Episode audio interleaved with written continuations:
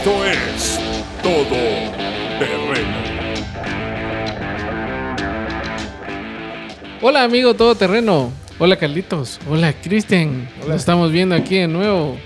Estamos hoy en un podcast nuevo. Hemos estado varias veces con, con Cristian aprendiendo sobre lo que, lo que tenemos que hacer en línea, pero el día de hoy eh, queremos invitarlos para que sigan escuchando nuestros podcasts, sigan volviéndose la comunidad todoterreno, sigan suscribiéndose, compartiendo. Recuérdense, queremos saber quiénes son, que nos escriban, que nos compartan temas que quieren escuchar. Hay mucho material que ustedes pueden revisar en redes, en YouTube. Y sobre todo queremos que formen parte de la familia Todoterreno. ¿Verdad, Carlitos? Sí, pues la invitación siempre, amigo Todoterreno. Y hoy, pues un podcast especialísimo. Ya en los anteriores conocimos a Cristian profesionalmente, eh, conocimos a, a Cristian campañas de publicidad, imágenes y toda esa innovación que el Señor te regaló. Pero hoy vamos a conocer a un Cristian humano, un Cristian que ha tenido que clamar muchas veces, todo lo puedo en Cristo que me fortalece, un Cristian que, que, el Señor le ha mostrado su favor y su misericordia. Cristian, yo creo que este podcast es el más importante de los que hemos estado contigo, porque eh, sé que nos vas a compartir cosas que van a ser de mucha bendición para nosotros y testimonios que, como yo lo digo siempre, un testimonio es importante, ¿por qué?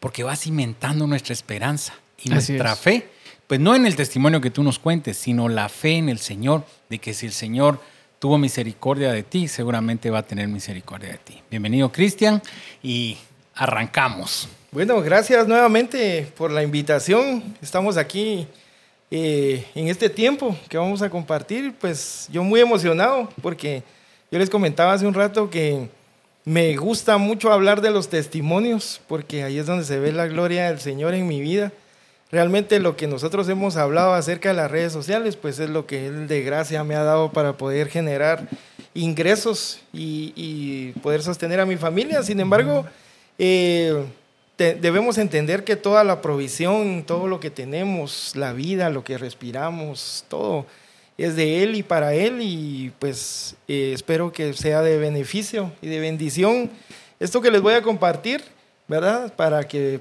eh, los que nos ven en el podcast puedan tener esperanza. Y sobre todas las cosas quiero iniciar diciéndoles que el Señor es nuestra esperanza, ¿verdad? Si en algún momento a ustedes las fuerzas se les terminan, como todos nosotros, somos humanos, ¿verdad? Eh, sepan que el Señor está ahí. Yo a veces hago la broma con mi esposa y le digo, ¿por qué el Señor no nos dice cuándo va a terminar la prueba? y mi esposa me dice, lo que pasa es que si te dijera es como que vayas al cine a ver una película y te cuenten el final. Entonces ya no lo vas a disfrutar igual. Entonces yo le digo, mira, así es complicado porque a veces las películas duran El Señor de los Anillos, ¿verdad? Es mucho más larga que, por ejemplo... Son tres de tres horas. ¿Verdad? Como La Sirenita, que dura más poquito. Entonces eh, son diferentes etapas, diferentes pruebas, diferentes aflicciones, diferentes problemas.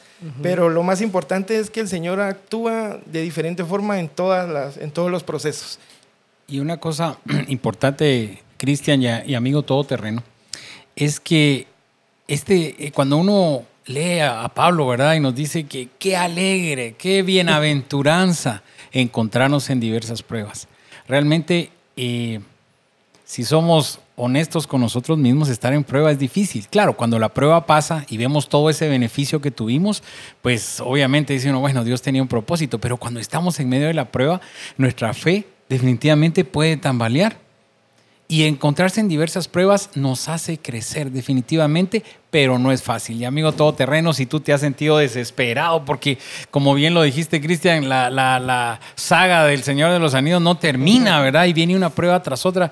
Dice mi pastor en son de broma, que si usted no está en prueba todavía, no se desespere, ya pronto va a venir, porque o estamos entrando o estamos saliendo.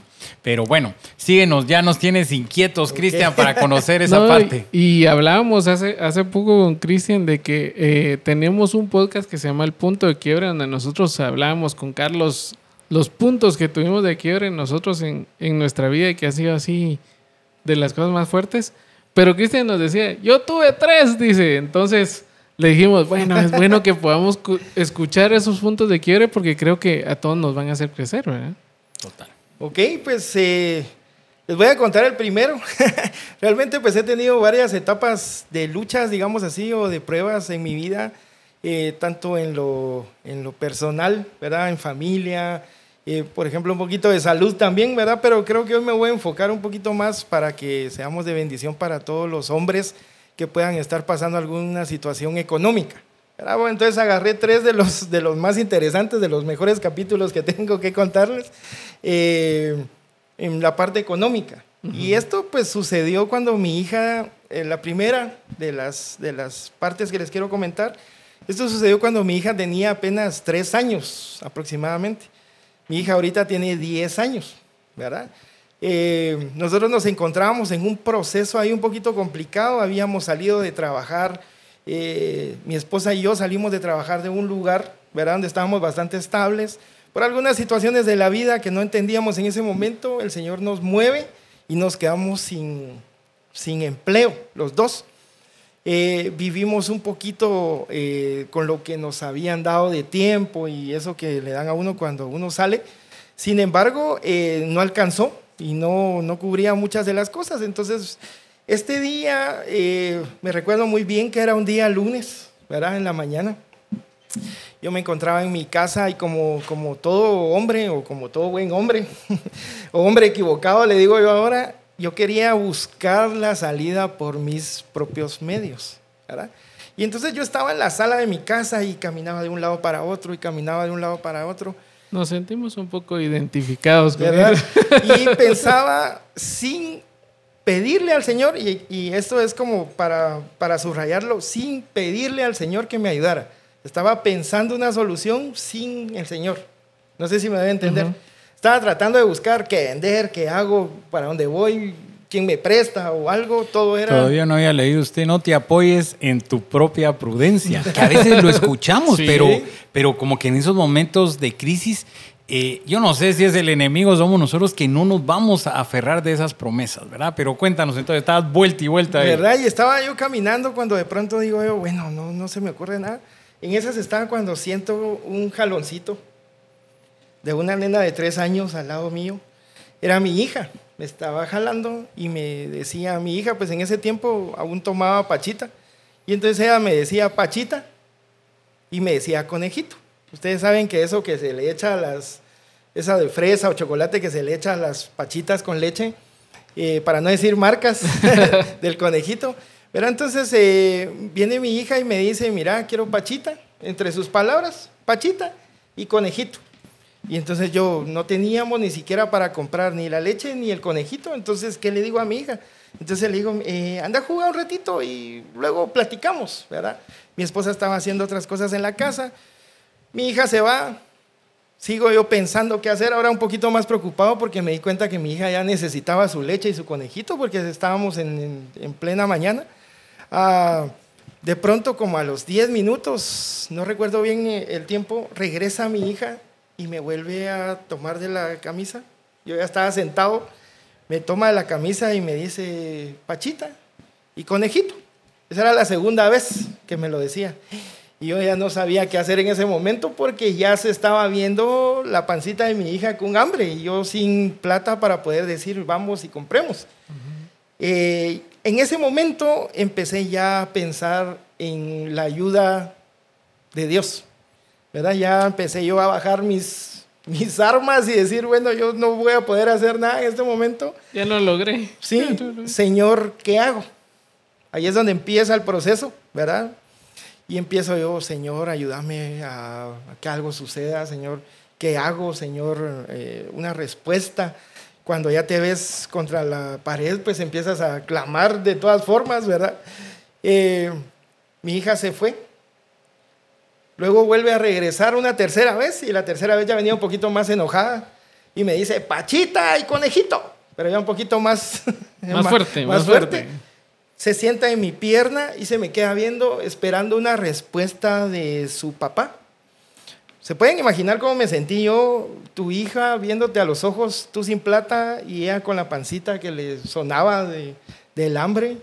Y ella quería leche y conejito. Yo les comentaba antes del, del podcast que eh, ella no tomaba solo leche, tenía que tener el conejito, si no, no se lo tomaba.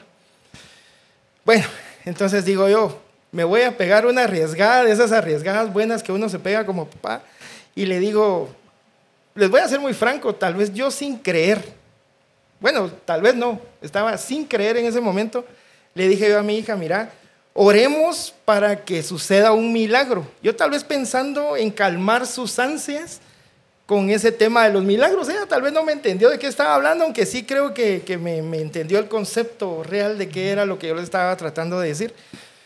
Y me vuelvo yo el padre espiritual, ¿verdad? Un poco eh, sin creer, incrédulo totalmente. Cierro mis ojos, tal vez con uno abierto, ¿verdad?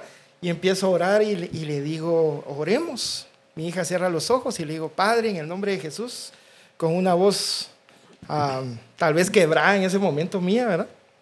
Audible para mi hija y le digo, mira, oremos. Padre, te pido que nos proveas, tú eres nuestro proveedor, eh, que haga un milagro, que haya un milagro para que la leche y el conejito aparezcan. Y te, oramos más o menos unos cinco minutos, calculo yo, y luego, en el nombre de Jesús, amén. Y le digo a mi hija, anda a jugar y el milagro va a suceder. En ese momento fue cuando más me preocupé porque ya me había comprometido a que iba a pasar un milagro. Y entonces me paro y empiezo a pensar yo, ¿y ahora qué hago? Ah, tengo que ver a quién llamo, ¿qué hago? Porque ya le dije a mi hija que un milagro va a pasar. Pero yo pensaba buscar yo el milagro por mis propios medios. No sé si me va a entender. Uh -huh. eh, nunca confié en que el Señor y se los digo muy honestamente, no confié nunca que el Señor fuera a hacer un milagro como el que sucedió. En esas estaba cuando de repente tocan la puerta.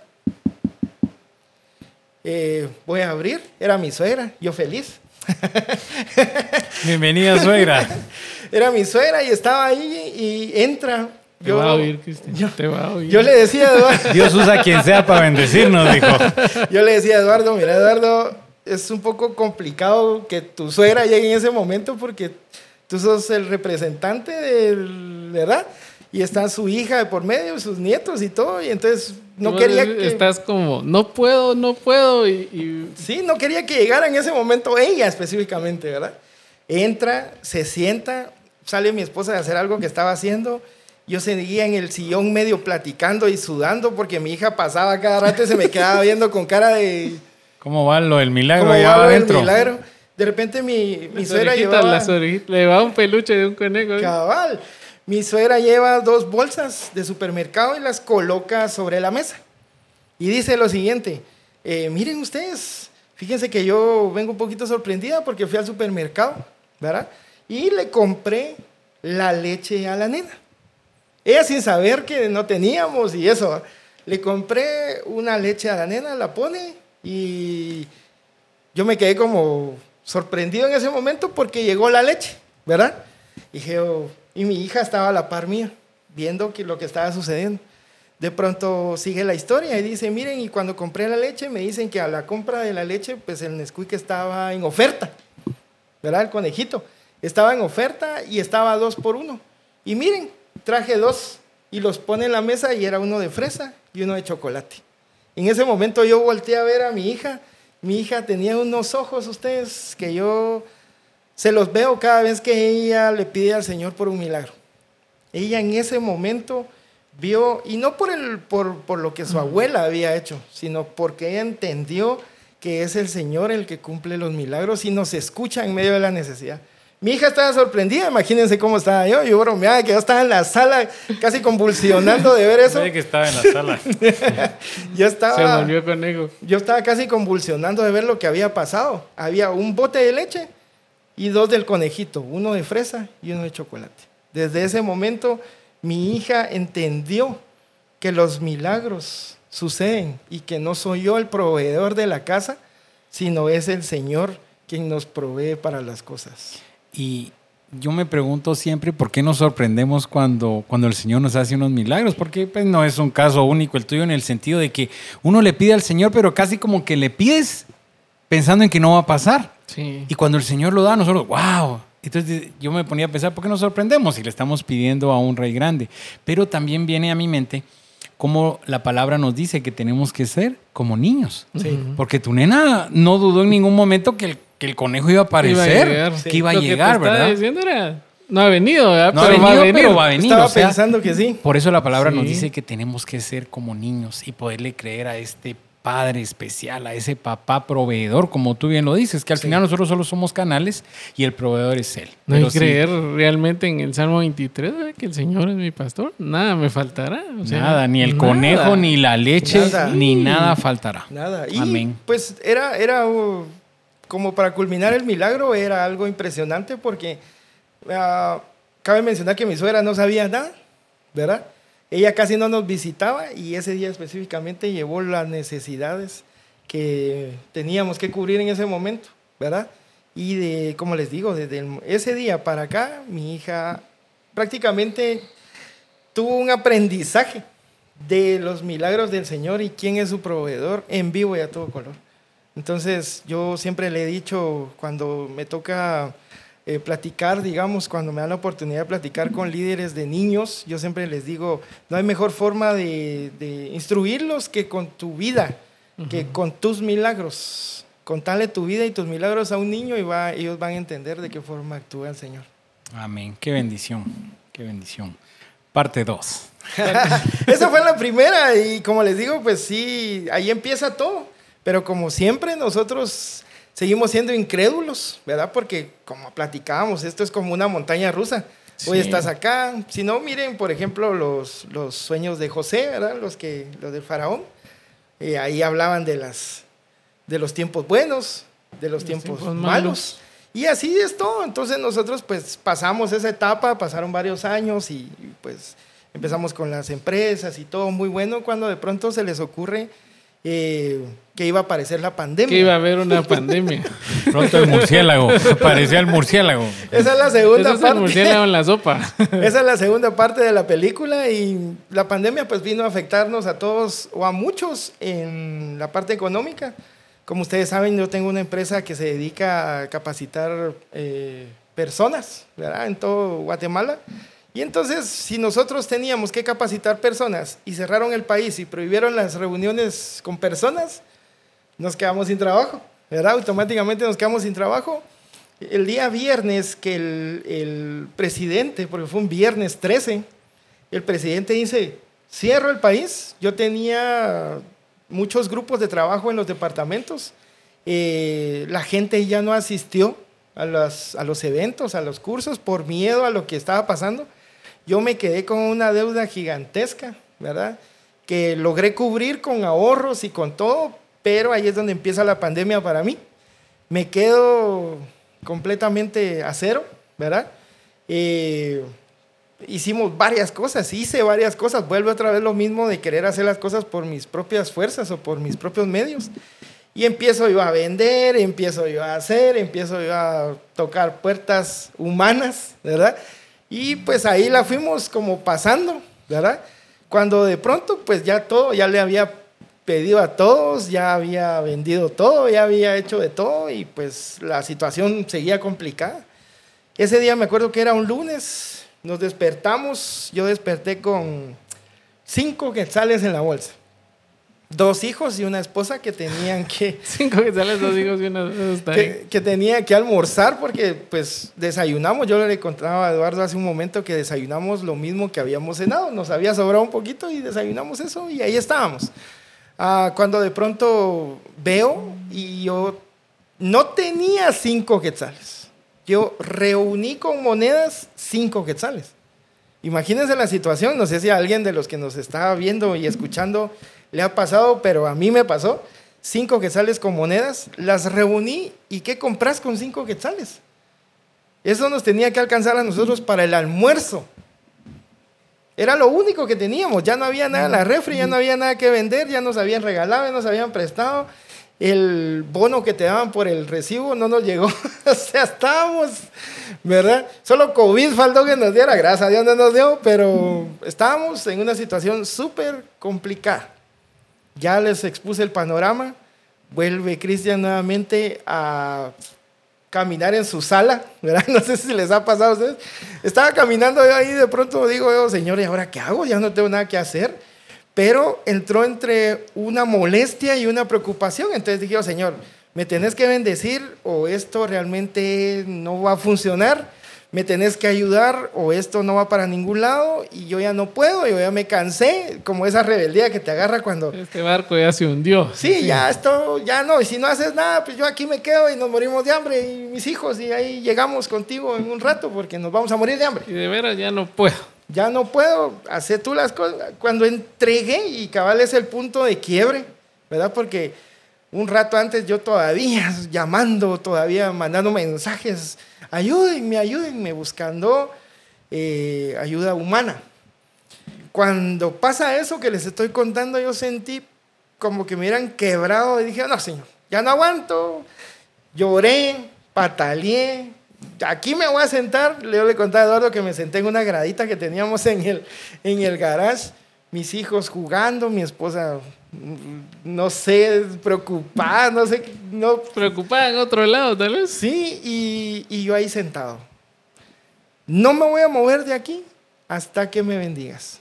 Yo ya no voy a buscar a nadie más, no voy a hacer nada más. Milagro. O no me muevo de aquí. Imagínense qué tremendo va uno retando al Señor y, en esa situación. Ah, resulta que pasó un buen tiempo, ya 12, 12 y media más o menos, y no pasaba nada. Entonces dije, bueno, creo que no funcionó. Y, pero no, aquí me voy a quedar sentado, continúo orando, continué diciéndole al Señor. Eh, ¿Saben algo interesante que me recuerdo ahorita, que no me acordaba? Le recordé un par de cosas que he hecho.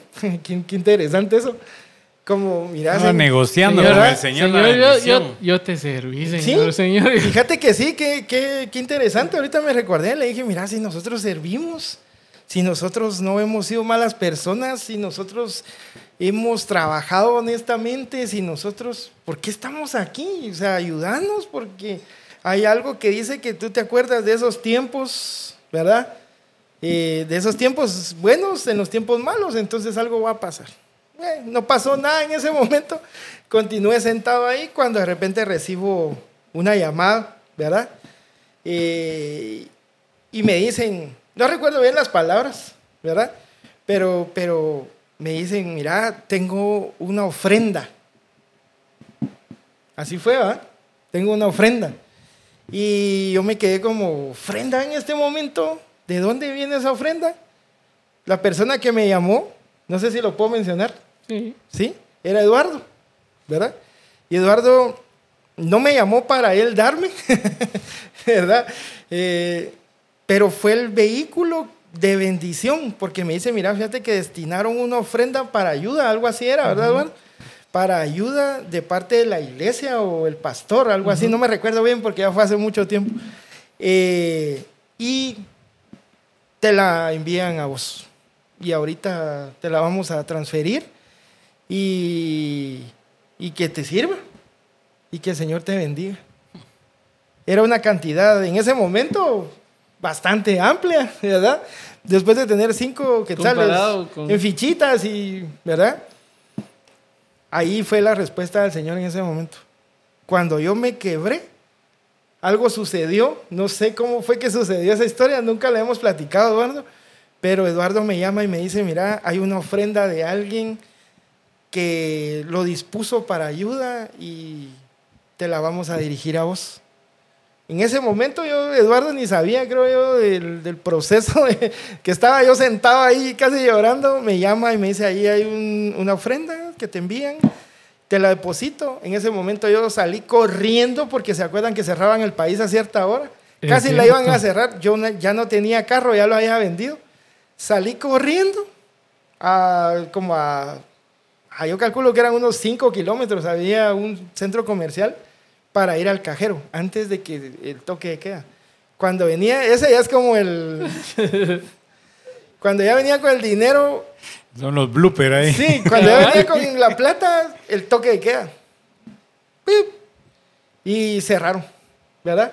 Entonces, prácticamente ese dinero no lo usamos ese día, ¿verdad? Eh, lo usamos al siguiente día. ¿Cómo, se, cómo, sal, ¿Cómo funcionó esto? Que cuando yo regresé, ya habían llegado a mi casa unas personas a dejar víveres, unas- unos amigos habían llegado y habían cubierto esa necesidad. O sea, el Señor lo cubrió por un lado Cubrió todo. y por el otro lado cubrió económicamente y eso nos sirvió un montón para pasar ese proceso. O sea que puedes decirnos de voz en cuello que el Señor es nuestro proveedor, ¿verdad, Cristian? Totalmente. Yo, de eso que me ha pasado, es mi fortaleza en este momento para poder avanzar, para poder seguir creyendo, para poder transmitirle a los jóvenes. Nosotros con mi esposa dirigimos un, un ministerio de jóvenes. Eh, tal vez no les ha pasado, pero como decías anteriormente, les va a pasar. Entonces Sí. nosotros ese ministerio lo vemos como prevención. Estamos previniendo porque yo les digo, muchachos, ustedes, déjenme orar por ustedes por sus necesidades, aunque no tienen. Pero en algún momento las van a tener y van a saber quién es el proveedor. Sí, lo que pasa es de que la, la única forma de saber si el Señor es nuestro sanador es estando enfermo. La única forma de saber si Él es proveedor es estando en escasez. Y cuando tú decías lo de las fichitas, yo recordé hace muchos años, yo tendría tal vez unos 10, 12 años. Y nos pasó algo similar en casa, ¿verdad? Porque recuérdense que, que pues mi mamá viuda, ¿verdad? Desde los 7 años que mi papá muere. Entonces, si fue a los que yo hubiera tenido unos 12, tal vez fueron 5 años después de la muerte de mi papá.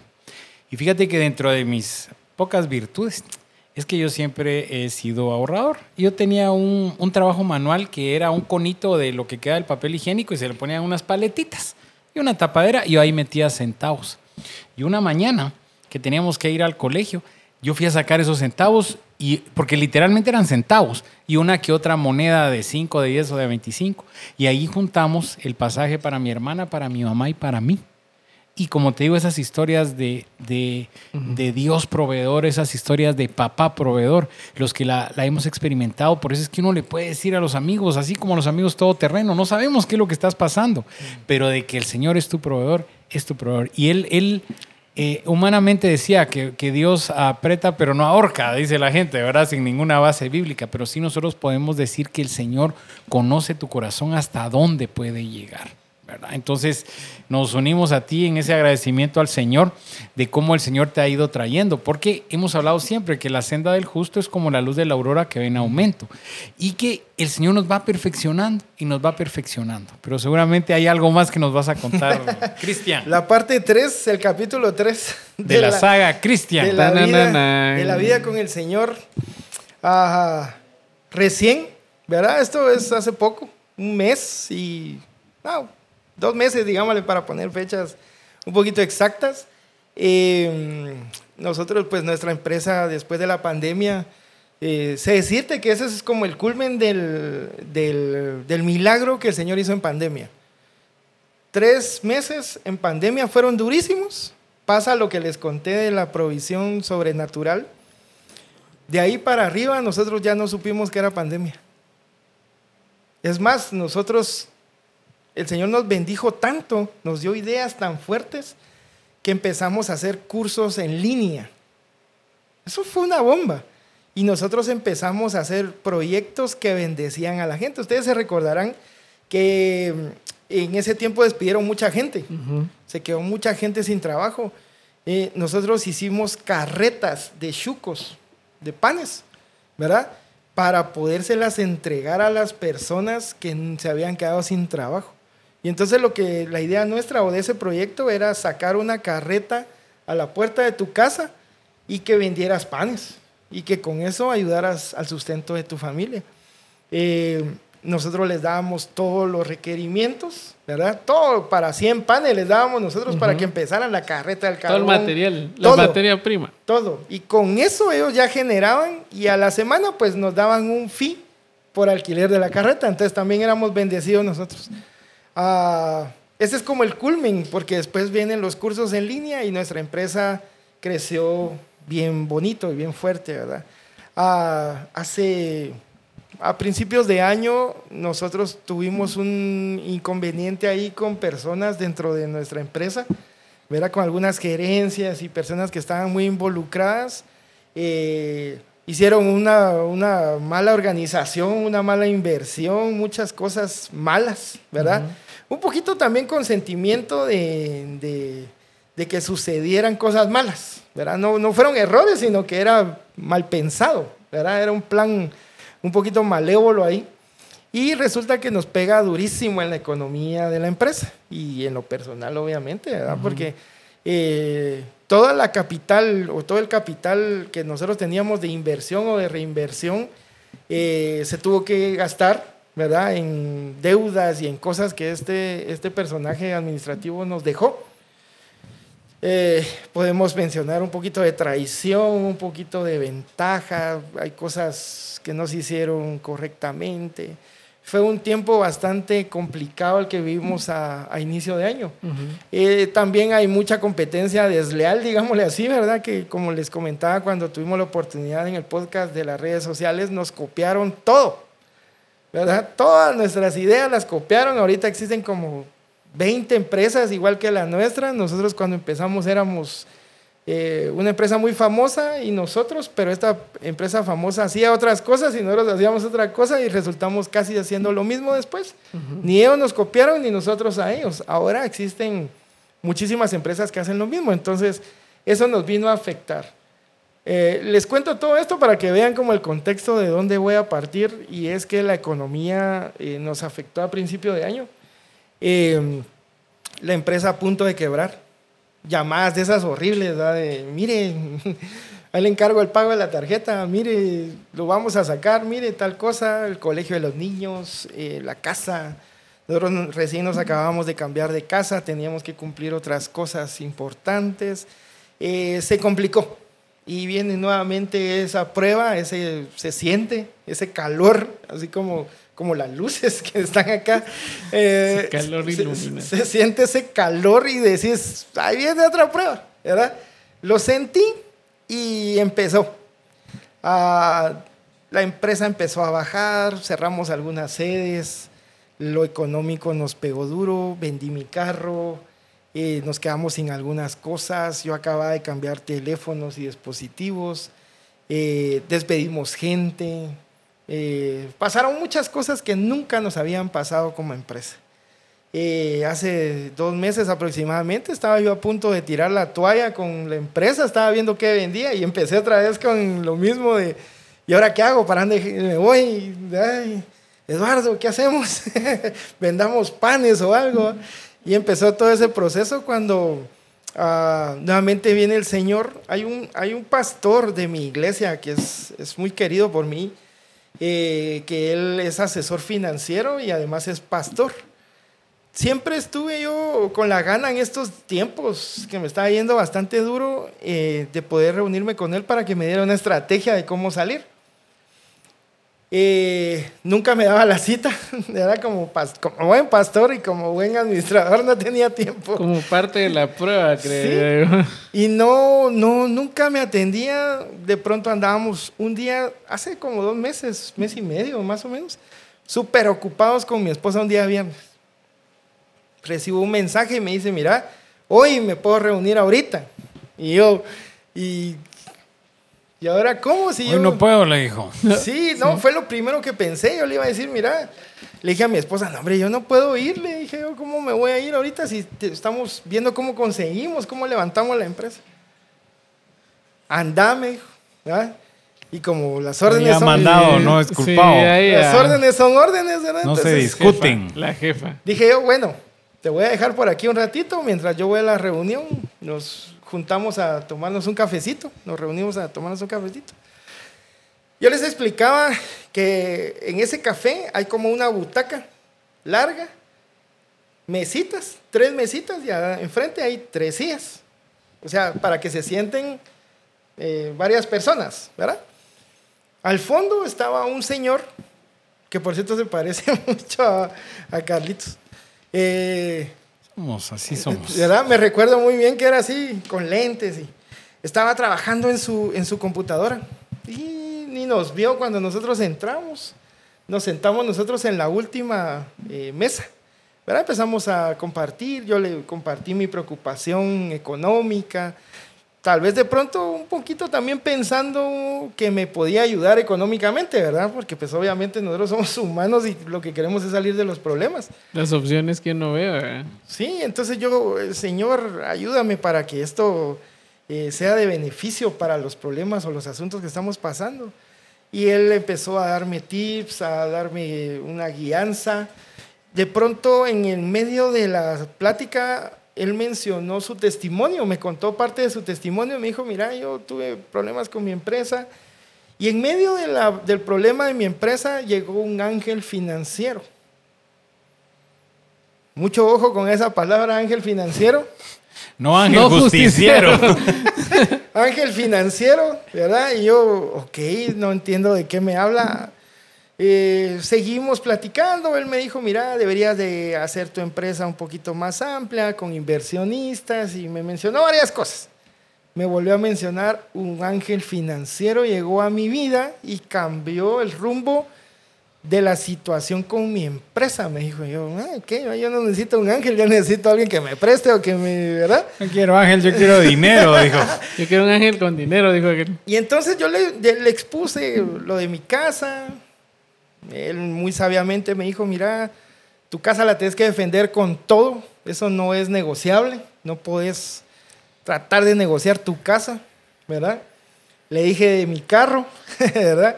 Eh, me dijo, mira, el carro pues está más fácil porque te mueves en Uber o algo. Y entonces eso te ayuda como para ir moviendo ahí un poquito la- las deudas.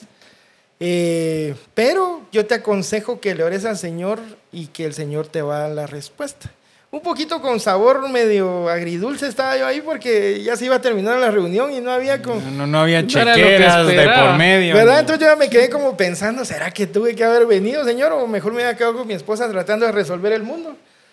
Ah, en eso estaba pensando yo cuando de repente entra un joven, ¿verdad? Alto, blanco, con una Sé que el mochila. joven, que era el que se parecía a mí. Eh. No, ese era un señor. No, Ese era un abuelito que estaba allá en el fondo. Vos eras el otro. Sí, y entra. Yo medio lo vi de reojo. Nos preguntó, ¿esto, ¿esta área está ocupada? No, sentate. Se sentó, puso su mochila. Ya no le puse atención. Yo solo vi que se sentó y punto. De pronto el- este pastor me dice, mira, yo ya me tengo que ir. Yo me quedé como, bueno, ok, voy a seguir orando. Y me dijo, mira, dame chance de orar por vos. Oró por mí.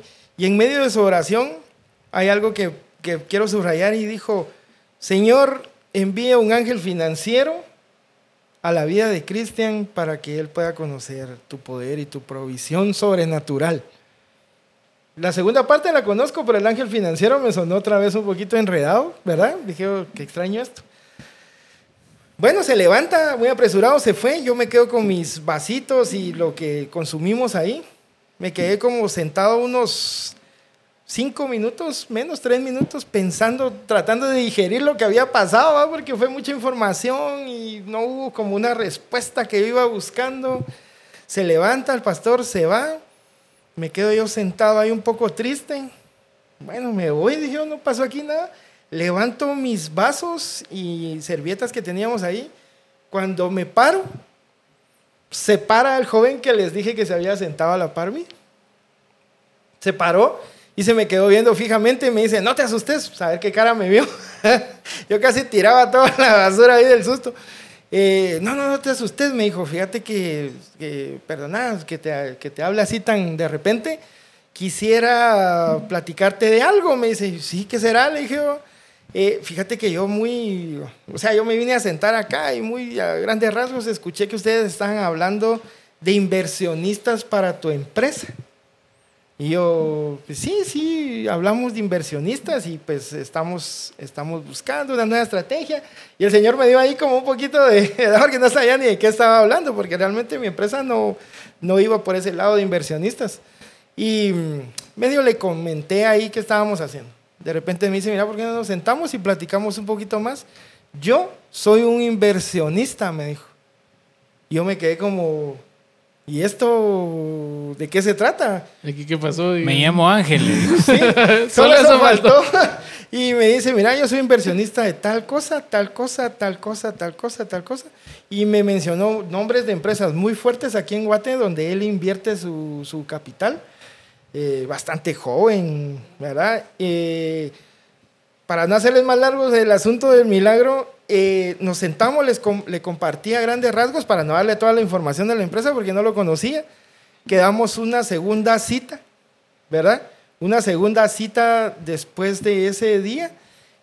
Almorzamos, ya nos conocimos un poquito más, somos hermanos en Cristo, eh, tenemos un poquito de amigos en común y todo, ya empecé a darme como más confianza, le conté bien a grandes rasgos cómo funciona nuestra empresa, le interesó muchísimo la rentabilidad que tenemos y me suelta y me dice, mira, yo quiero invertir en tu empresa.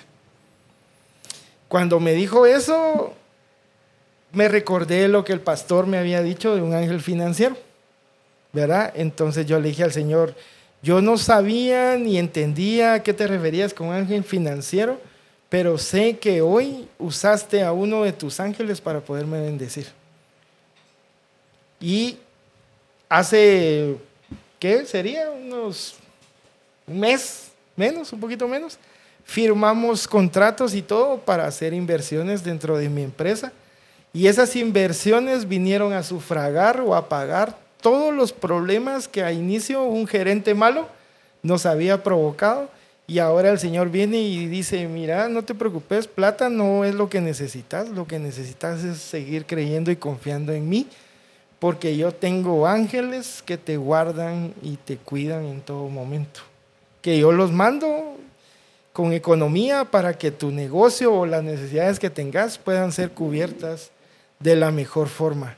Y la inversión que se hizo, pues viene a sufragar, como les digo, muchos de los problemas económicos que tenían o que teníamos. Hoy ya nosotros estamos como empresa nuevamente dando los pasos firmes eh, porque ya tenemos ese colchoncito que se nos había terminado.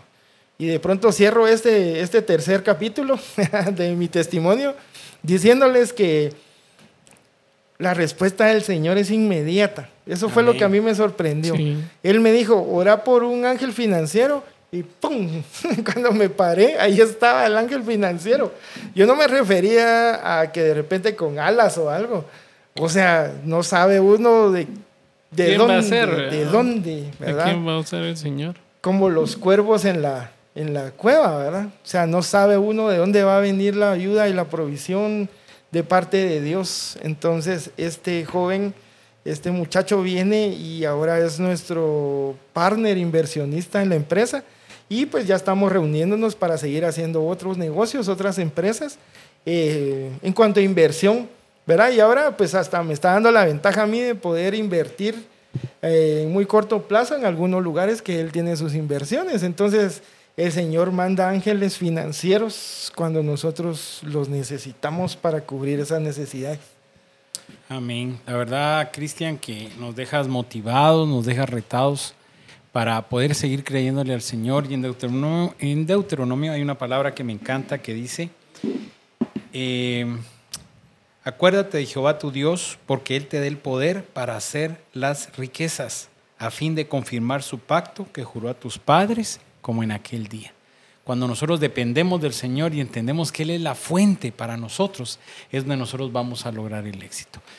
Realmente fue un buen tiempo, yo creo que reconfortados y amigo todoterreno, realmente esperamos que tú hayas sido tan retado como nosotros y que puedas poner en las manos del Señor cada proyecto, que puedas poner cada plan, Cada, problema, negocio, cada, cada situación difícil.